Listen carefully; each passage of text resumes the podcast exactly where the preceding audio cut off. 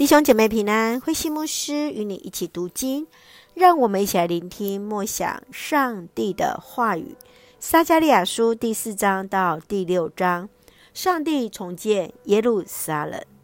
撒迦利亚书第四章是第五个意象，登台的意象，这是代表上帝向全世界的见证，要交给以色列。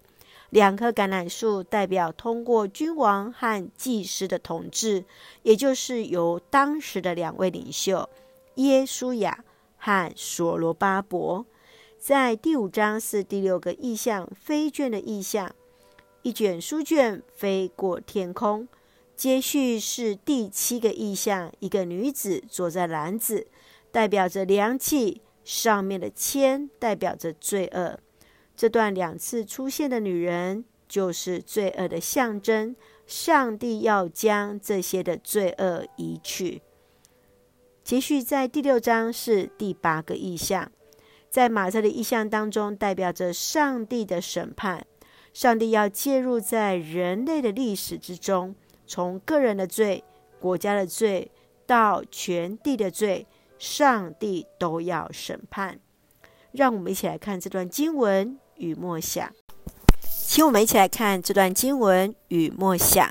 第四章第六节，上主万军的统帅说：“不是靠武力，也不是靠才能，而是倚靠我的灵，才会成功。”以色列百姓回到耶路撒冷，看见如荒呃废墟般的圣殿和城墙时，他们期待着自己的国家和圣殿的复兴。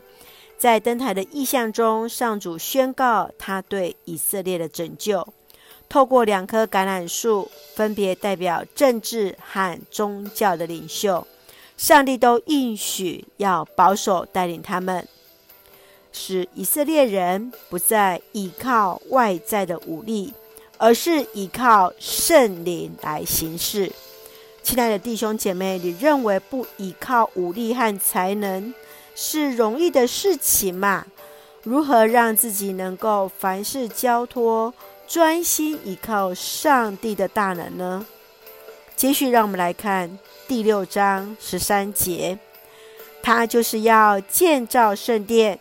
接受王者的荣耀，统治他子民的那人，有一个祭司要站在他的宝座边，他们两者要在和平融洽中共存。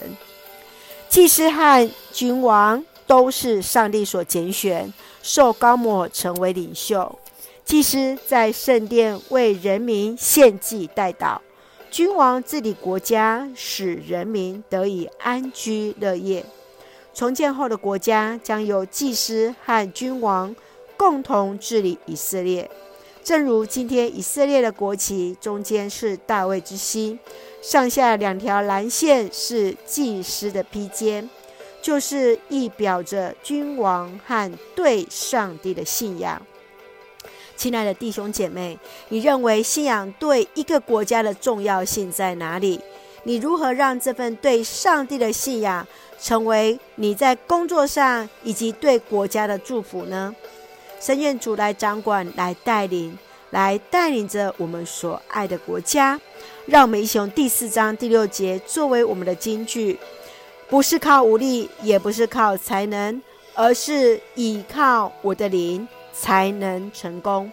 是的，让我们来坚定的相信，我们不是靠外在所见的武力，或是自己的才华等，而是依靠上帝的灵来成就各样的事，成就各样的美善。